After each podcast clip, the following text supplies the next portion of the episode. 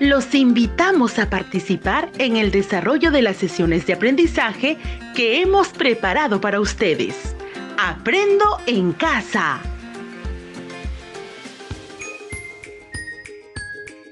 Buenas tardes mis queridos niños y niñas del quinto y sexto grado de educación primaria. Querida familia peruana, un gusto saludarlas. Buenas tardes con todos ustedes. Bienvenidos a su programa Aprendo en casa, donde las matemáticas se aprenden para la vida. Para mí es un gusto conducir este espacio radial en nombre del Ministerio de Educación, porque la educación no puede parar. Soy la profesora Rosario. Juntos desarrollaremos las actividades que se presentan en esta sesión radial. Para esta sesión es importante que tengas a la mano los siguientes materiales. Tu cuaderno de matemática, lápiz, borrador, un tajador y 25 tapas de un solo color o fichas circulares de papel. Estimado papá, estimada mamá, es hora de que acompañes a tu hijo e hija. Será una gran experiencia trabajar juntos y aprender matemáticas. Ven, acompáñanos, te necesitamos. Queridos niños y queridas niñas, el título de esta sesión es Creamos el diseño de una manta con patrones aditivos. Atención, repito, el título de la sesión es Creamos el diseño de una manta con patrones aditivos. Nuestro propósito de hoy es crear el diseño de una manta usando patrones aditivos. ¿Cómo creen que vamos a lograr el propósito hoy día?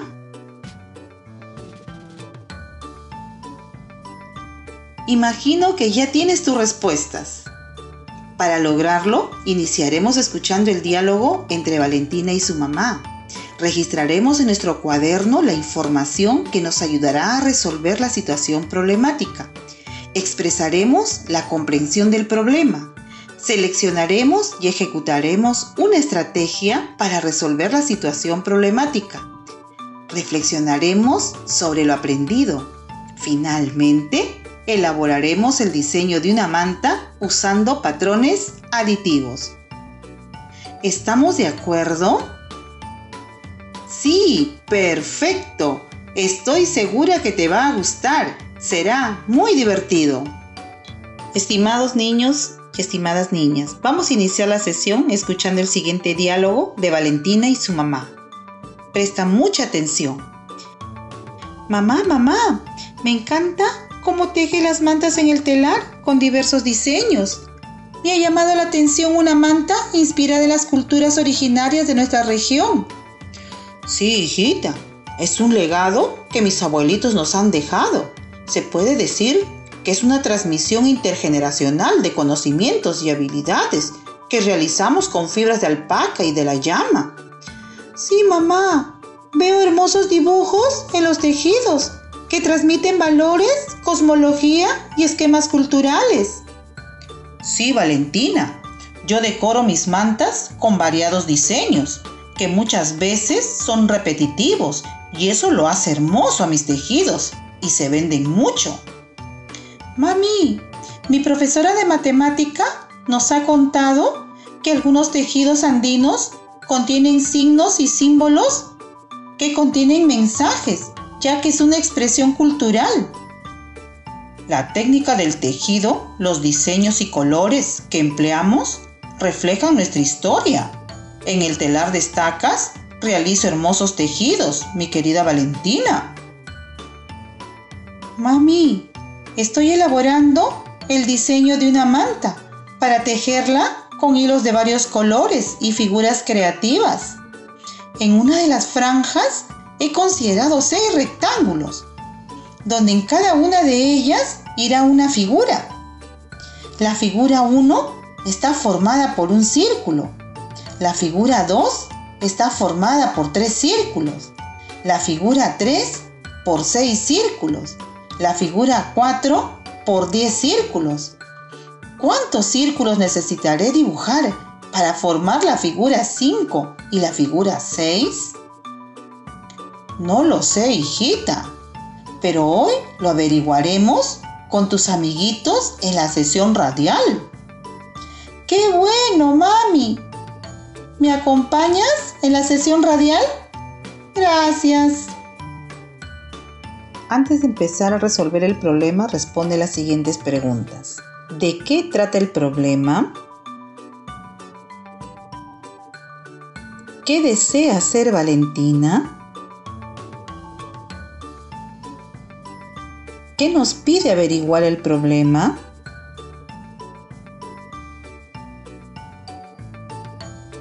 ¿Alguna vez has resuelto una situación parecida? ¿Cómo lo hiciste? ¿Y ahora qué has pensado hacer? Coméntale a la persona que en estos momentos te acompaña.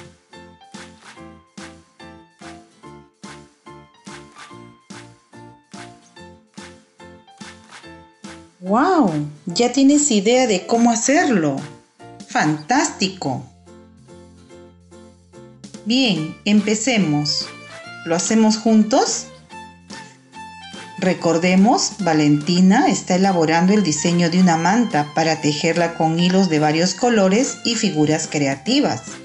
En una de las franjas ha considerado seis rectángulos donde en cada una de ellas irá una figura. La figura 1 está formada por un círculo. La figura 2 está formada por tres círculos. La figura 3 por seis círculos. La figura 4 por 10 círculos. ¿Cuántos círculos necesitará dibujar para formar la figura 5 y la figura 6? Te repito, Valentina está elaborando el diseño de una manta para tejerla con hilos de varios colores y figuras creativas. En una de las franjas ha considerado seis rectángulos, donde en cada una de ellas irá una figura. La figura 1 está formada por un círculo. La figura 2 está formada por tres círculos. La figura 3 por seis círculos. La figura 4 por 10 círculos. ¿Cuántos círculos necesitará dibujar para formar la figura 5 y la figura 6? Si tienes tapas o fichas circulares de papel, arma las secuencias de acuerdo a tu comprensión del problema.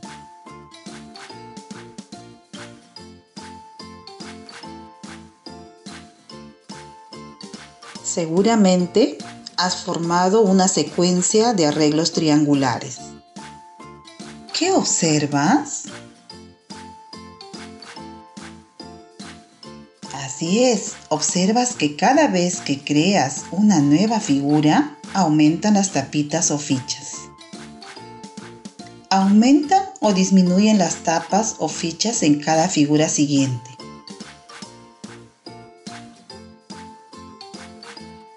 Efectivamente, las fichas aumentan de forma ordenada. Esto se observa en cada nuevo arreglo.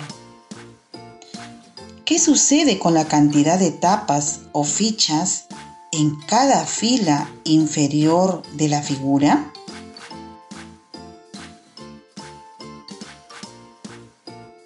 Que están en relación directa con la cantidad de filas, es decir, si la figura tiene una fila, hay una sola ficha en la base. Si la figura tiene dos filas, hay dos fichas en la base. Y así sucesivamente. Registra lo trabajado. En tu cuaderno dibuja un círculo para formar la figura 1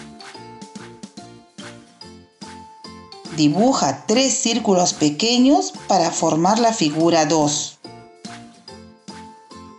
Dos círculos como base y un círculo sobre ellos. Dibuja seis círculos pequeños para formar la figura 3.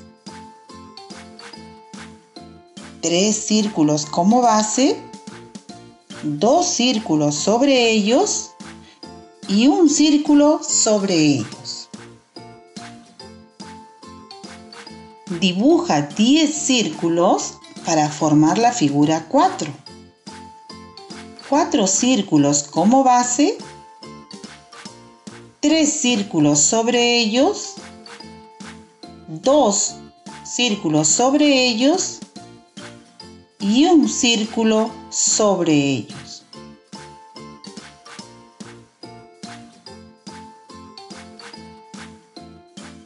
Representa con números la cantidad de círculos de cada figura. Escribe 1, 3, 6, 10.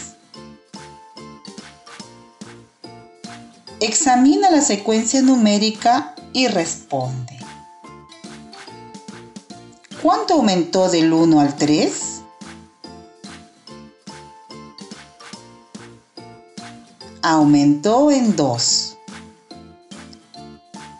¿Cuánto aumentó del 3 al 6?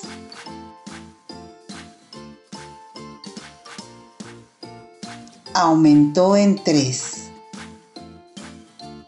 ¿Cuánto aumentó del 6 al 10? Aumentó en 4. ¿Qué regularidad te encuentras?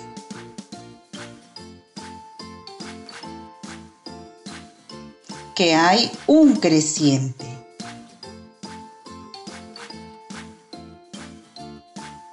¿Por qué es creciente la secuencia?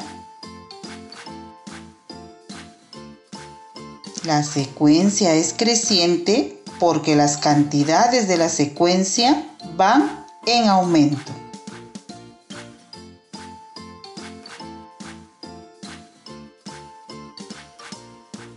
¿La regla de formación de la secuencia es constante? No es constante, porque vemos la regla no aumenta un número fijo, sino que también forma una secuencia creciente. Veamos cómo es la regla de formación. Tenemos la secuencia numérica 1, 3, 6, 10. Busquemos la relación entre ellos. De 1 a 3 aumenta en 2. De 3 a 6 aumenta 3. De 6 a 10 aumenta 4. Como no encontramos una relación constante en este primer nivel, buscamos en el segundo nivel. De 2 a 3 aumenta 1. De 3 a 4 aumenta 1. La regla de formación es más 1. Entonces, 4 más 1, 5. Para este primer nivel. Y entonces, el número que le sigue a 10 sería 10 más 5, 15. ¿Cuántos círculos necesitará dibujar para formar la figura 5? Se necesitará dibujar 15 círculos pequeños para formar la figura 5. Sigamos completando la secuencia. Ya tenemos 1, 3, 6, 10, 15 como ya hemos encontrado que esta secuencia es de segundo orden, entonces le aumentamos 1 a la razón del primer orden. 6. 5 más 1, 6. Y entonces, en esta secuencia, el número que sigue sería 15 más 6 igual a 21. Finalmente podemos dar respuesta a la otra pregunta. ¿Cuántos círculos necesitará dibujar para formar la figura 6? se necesitará dibujar 21 círculos pequeños para formar la figura 6. ¿Qué tipo de patrones se ha formado? Efectivamente, se ha formado un patrón aditivo de segundo orden. ¿Por qué es de segundo orden? Muy bien. Es de segundo orden porque son secuencias numéricas en las que encontramos dos niveles de relación entre los números.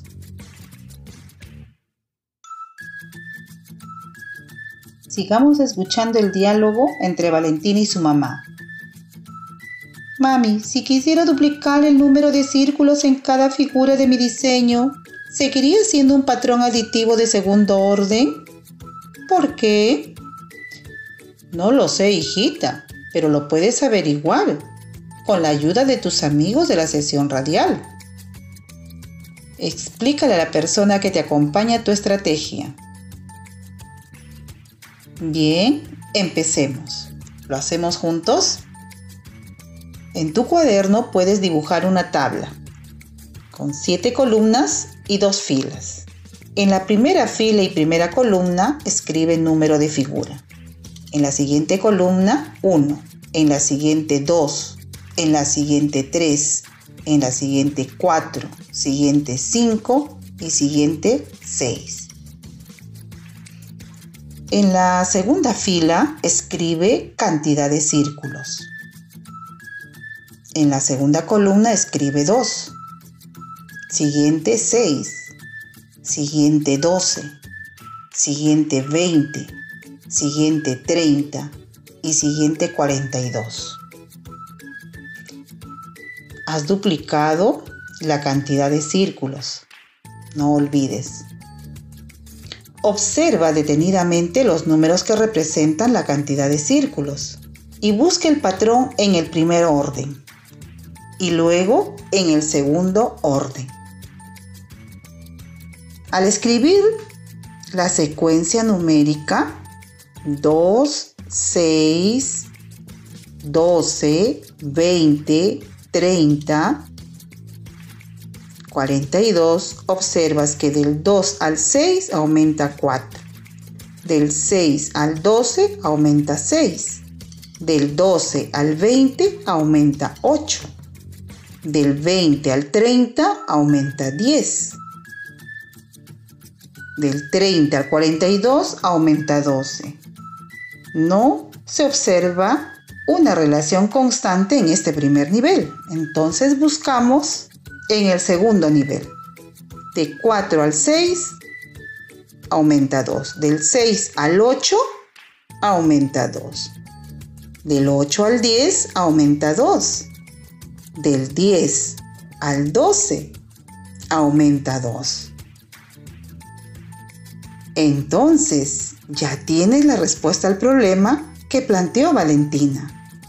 Sigue siendo un patrón aditivo de segundo orden. Queridos niños y niñas, ahora es momento que ustedes elaboren el diseño de una manta usando patrones aditivos.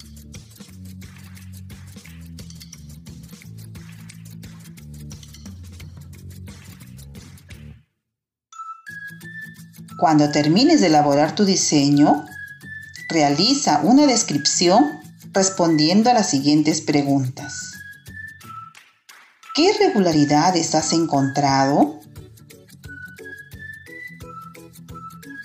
¿Con qué operación has podido encontrar el patrón?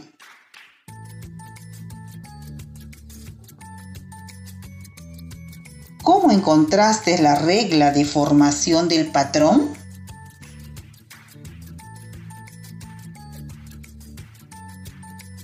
Fantástico. No olvides que para que exista un patrón, debe existir una regularidad entre los elementos de la secuencia, es decir, que cambie de la misma manera siempre. Este cambio se llama regla de formación. Los patrones aditivos permiten construir secuencias numéricas cuyos términos se van obteniendo por suma si es creciente o resta si es decreciente. Queridos niños y niñas del quinto y sexto grado de educación primaria, hemos llegado al final de nuestro programa radial Aprendo en casa. Reflexionemos. ¿Qué han aprendido hoy? En esta sesión, a partir de un diálogo de Valentina y su mamá, hemos aprendido a crear patrones aditivos de segundo orden. ¿Para qué les servirá lo aprendido? Para identificar o crear patrones aditivos, descubriendo su regla de formación. ¿Se han divertido? ¿Les ha gustado? Claro que sí, muy bien, los felicito. Atención, queridos niños y niñas del quinto y sexto grado de primaria. Para continuar con tu aprendizaje, te invito a elaborar el diseño de una manta usando patrones aditivos. Describe el proceso seguido. No te olvides colocarlo en el álbum que es el producto de tu experiencia. Además, te recuerdo, para seguir aprendiendo, es necesario que complementes tus aprendizajes desarrollando las actividades. Ubica en tu cuaderno de autoaprendizaje de matemática quinto grado, unidad 4, páginas 128 a la 130. Ubica en tu cuaderno de autoaprendizaje de matemática sexto grado, unidad 4 páginas 128 a la 131. Estimados padres y madres de familia, se recomienda que sigan acompañando a su niño o niña para que participe puntualmente de los programas radiales. Ayuden a su menor hijo o hija para que cumpla con los productos previstos. Los coloque en su portafolio y les expliquen cómo lo elaboraron y para qué les servirá lo aprendido. Felicitaciones, lo están haciendo muy bien. Queridos estudiantes, recuerda que es importante seguir organizando tu portafolio con los productos que indicamos en la sesión radial. Si necesitas apoyo, consulta con tu maestra o maestro y revisa tu cuaderno de autoaprendizaje. Estimados, estimadas docentes, ustedes son actores claves para el aprendizaje de los niños y niñas. Sigue las sesiones radiales así como lo vienen haciendo.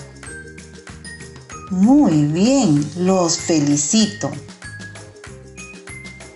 Bríndales el apoyo necesario desde el medio que te comunicas con tus estudiantes, para que tenga organizado con criterio su portafolio en función a las áreas trabajadas.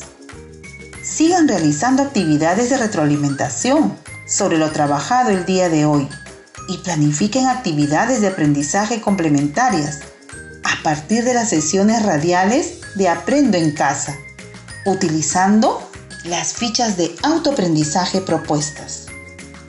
Además, orienta a tus estudiantes para que hagan un buen uso del portafolio. Felicitaciones a todos y todas. Nos encontraremos en la próxima sesión radial de Aprendo en casa. Nos vemos. Chao.